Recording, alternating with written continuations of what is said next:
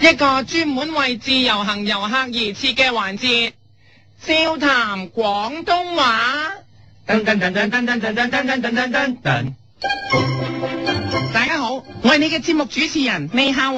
我係夫人。今日要教各位自由行嘅普通話係，嗯，冇理由，點我講普通話呢？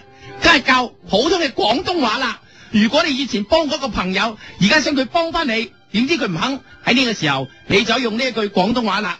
嗱、話人呢一種反骨嘅行為嘅廣東話係。估唔到你反轉豬肚就係屎。冇錯啦，因為豬肚咧表面上真係咩嘢都冇嘅，但係一反轉咧真係令人咧唉嚇死，就係、因為有非常令人討厭嘅米田東，所以用呢一句形容你個表面好好，其實反骨嘅朋友就係最啱啦。估唔到你反轉豬肚就係屎。好啦，實際例子，如果你今個禮拜落嚟香港旅行，咁啱撞正今晚播出嘅呢、個隻水再生愛心闖明天，即係星爺同成班長江七號嘅演員全力支持嗰個慈善活動呢。嗱，你喺條街嗰度行行下，有人行埋嚟，想叫你捐錢去支持呢個活動，因為你本身都係星爺嘅 fans，所以即刻應承咗，仲叫埋其他啲同鄉一齊捐添。點知其他嘅同鄉唔肯捐，你心諗佢哋邊邊個冇睇過星爺嘅笑片啊？邊個唔係飲星爺嘅奶大咧？佢哋咁樣太反骨啦！喺呢個時候，你就指住同鄉大叫，估唔到你反轉豬肚就係屎。指住佢個肚又叫。估唔到你反轉豬肚就係屎。嗱，你以為咧得一個同鄉唔肯，點知一問之下，個個同鄉都唔肯，你冇計啦，唯有逐個鬧。但係同鄉當中有啲比較臨善，有啲係比較頑固嘅，所以鬧嘅時候咧就唔可以用死呢一句，估唔到你反轉豬肚就係屎。要變一變，對住啲臨善嘅同鄉可以話。估唔到你反轉豬肚就係茄。 因為呢個講法咧係比較林字字啲嘅，若果再林善啲咧，你可以話係，估唔到你反轉豬肚就係劈劈。因為咧劈劈咧係比 care 係林啲嘅，如果去到林嘅極端咧，估唔到你反轉豬肚就係劈劈劈劈。呢個我唔使再講啦，大家都明白啦。嗶哩嗶哩嗶哩嗶哩係最淋嘅，記住普通淋就係講，估唔到你反轉豬肚就係屎。如果淋啲咧，估唔到你反轉豬肚就係茄。再淋啲咧，估唔到你反轉豬肚就係劈劈。再淋咧，估唔到你反轉豬肚就劈劈劈劈。劈劈劈劈。估唔到你反轉豬肚就劈劈劈劈。記住最淋線嘅人就用呢一個啦。估唔到你反轉豬肚就劈劈劈劈。係啦，嗱，臨線嘅我哋會咁講，但係對住頑固、好強硬嘅同鄉又點啊？我哋可以轉為同佢講，估唔到你反轉豬肚就係石。係啦，因為爆石爆石，我哋成日都有講噶，可以想象有幾硬啦，所以用呢一句。估唔到你反轉豬肚就係石，如果再硬啲咧，估唔到你反轉豬肚就係宿便，冇錯啦，去到終極固執咧，估唔到你反轉豬肚就係嗯嗯，因為好頑固，去唔到，所以發出嗯聲。估唔到你反轉豬肚就係嗯嗯，普通硬係，估唔到你反轉豬肚就係石，再硬啲，估唔到你反轉豬肚就係宿便，隻宿便真係好固執嘅，出唔到嚟嘅。估唔到你反轉豬肚就係嗯嗯，呢個就係最頑固啦。嗱，若果一次過鬧晒呢班同鄉，你可以大叫，估唔到你反轉豬肚就係茄，劈劈，劈劈劈劈，石宿便，嗯嗯，係咧，逐個指指住佢哋就話，指一個鬧一個，指一個鬧一個，再鬧。估唔到你反轉豬肚就係茄，劈劈，劈劈劈劈，石宿便，Mm, 嗯 嗯，話完班同鄉之後，其中最臨時嗰個真係好驚，仲搞面都青埋，你即刻就指住佢啦。估唔到你反轉豬肚就係史力加，係啦，因為史力加塊面係青色嘅，如果發現隔離咧有一個都係咁，你可以指住佢講。估唔到你反轉豬肚就係史力加，咦，係啦，不過當中仍然有啲好頑固，仍然唔肯捐錢，仲做戲話自己好窮。哎呀，做戲都話做埋，你可以指住佢同佢講。估唔到你反轉豬肚就係史提芬史匹堡。冇錯啦，史蒂芬史匹堡係荷里活名導演，用佢哋話啲同鄉做戲就最啱啦。估唔到你反轉豬肚就係史提芬史匹堡，係個史字要大力啲。估唔到你反轉豬肚就係史提芬史匹堡，係啦，點知個同鄉做戲嘅同鄉咧，原來星爺你喎，咁你就即刻大叫。估唔到你反轉豬肚就係史提芬州，嗱個史字記住大力啊噶，估唔到你反轉豬肚就係史提芬州，係啦，因為 Stephen Chow 星爺英文名史提芬周，所以可以指住佢大叫。估唔到你反轉豬肚就係史提芬州，嗱，你同啲同鄉見到星爺，個個即刻喺佢面前咧做戲啦，希望俾佢睇中，成為咧肥仔聰嘅接班人。但係佢哋又唔知佢啲戲渣，喺呢個時候你可以同佢哋講，估唔到你反轉啲氣就係屎，係啊，俾多啲戲再講。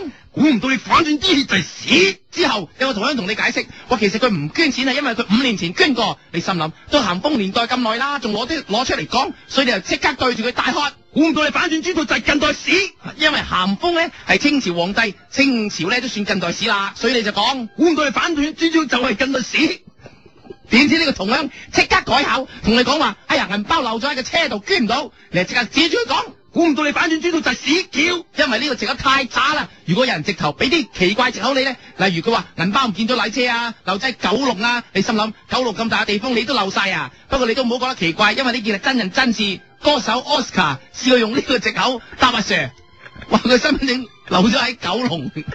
對住呢個咁奇怪嘅藉口，你可以大叫呢一句。估唔到你反轉豬到就係屎 p e s o 因為佢係好特別嘅關係，英文 special。估唔到你反轉豬到就係屎 p e s o 你講完之後，突然間有個豬肉佬拎咗隻豬出嚟，佢話啲豬係生，係啲豬係食生果嘅，豬肚入邊唔係啲污糟嘢，唔係屎，你就即刻指住隻豬大叫，估唔到你反轉豬到就係屎多啤梨。因為呢個廣東話層出不窮，即係話係生果，你就可以改叫做估唔到你反轉豬到就係屎多啤梨。屎多啤梨係生果啦。就算佢隻豬係好高級，同你一樣食意粉嘅，都唔怕，你可以同佢 講，估唔到你反轉豬到就係屎 b a g 係咪？食完意食住意粉同佢講，估唔到你反轉豬到就係屎 b a g 屎大力啲，估唔到你反轉豬到就係屎 b a g 食啦，係啦就嚟過啦。估唔到你反轉豬到就係屎 b a g 嗰班同鄉見到你哋講到咁耐都唔肯捐錢，諗住放棄啦。你見咁嘅情況，即刻鼓勵佢哋，提醒佢哋當年華東水災籌款嘅熱情，對住佢哋大叫。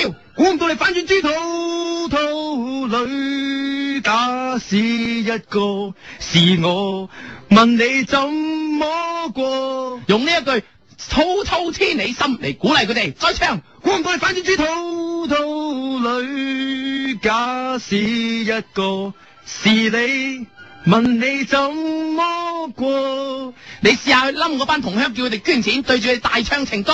估唔到你反轉豬肚就係是你嗎？手執鮮花的一個。用黎明嘅呢首《夏日傾情》嚟冧佢哋。估唔到你反轉豬肚就係是你嗎？手執鮮花的一個。如果佢哋都唔肯，你就試下佢，係啊係啊向佢哋認錯，話頭先佢哋其實係一時火遮眼，你可以鬧翻自己嚟補償，指住自己大叫。估唔到你反轉豬肚就係屎，我係一篤屎。或者其實只不過屎窿人，再叫。估唔到你反轉豬肚就係屎，我係一篤如屎果。咁都唔得，你就唉唯有認輸，讚班同鄉有定力，講咗咁耐都唔肯捐，同佢哋講。估唔到你反轉豬肚就係啦，叻啦！你未有哥哥，你來為我添丁咯。用 Eason 嘅呢首歌《大個女》嚟讚佢哋，估唔到你反轉豬肚就係啦，叻啦！你未有哥哥，你來為我添丁咯。跟住再同嗰班籌款嘅村民講，就當今晚發咗場夢啦，對住佢哋唱。估唔到你反轉豬肚就係是緣是債是場夢。嗱呢首就係劉錫明嘅《是緣是債是場夢》啦。估唔到你反轉豬肚就係是緣是債是場夢。雖然今年你勸唔到啲同鄉捐錢，但係你會繼續等，希望下年佢哋會捐。唉，喺呢個時候你要唱出你嘅心聲啦。估唔到你反轉知不知道？你知不知道？我等到花兒也謝了。呢個就係張學友嘅《等到花兒也謝了》，呢、個心情真係好緊要。唉，喺呢個時候你都忍不住，好似張學友咁真音唱。估唔到你反轉知不知道？你知不知道？我等到花兒也謝了。 喺呢、個喺呢個時候，你叫班同鄉離開，心情咁同佢哋講。估唔到反轉知道走吧，走吧，人終要隨着自己長大。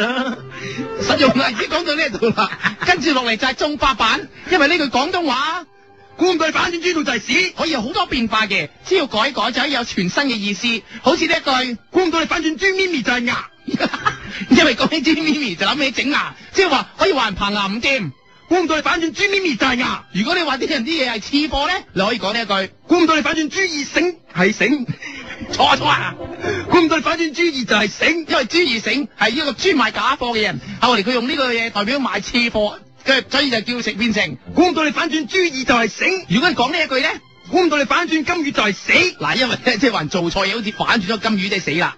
估唔到你反轉金魚就係死，就例如呢句，估唔到你反轉病啲就係靚，因為由我嘅包括 Van 呢嘅背脊咧，其實都係一個美女嚟嘅，估唔到你反轉病啲就係靚，又或者係呢一句。估唔到你反轉紅館就係黃。因為想話人係舞台王者，即係話佢好似阿王咁 Aaron，所以就講。估唔到你反轉紅館就係黃，如果你講，官對反轉紅館就係黃，如果你想赞人攞好多獎，你講，官對反轉 Paco 就係獎，因為個人攞獎多謝 Paco 嘅，可以用呢一句。官對反轉 Paco 就係獎如，果你講呢一句咧，官對反轉鐵塔就係塔，因為反轉鐵塔都仲係塔，講咗等於冇講，即係話呢個人專講廢話啦。官對反轉鐵塔就係塔，如果反轉嗰個係東京鐵塔都可以講，官對反轉東京鐵塔就係有意非文，因為大家講起東京鐵塔呢部電影都諗起有意非文，直頭以為佢有份做，所以呢句就係、官對反轉東京鐵塔就係有意非文，如果嗰個係巴黎鐵塔咧，你就變成講。官對反轉巴黎鐵塔就係再反轉，因為喺電影入邊家有喜事，周星馳最出名嗰啲招仔呢一個啦。官對反轉巴黎鐵塔就係再反轉，好啦，今日教你呢一句，官對反轉豬肚就 係屎。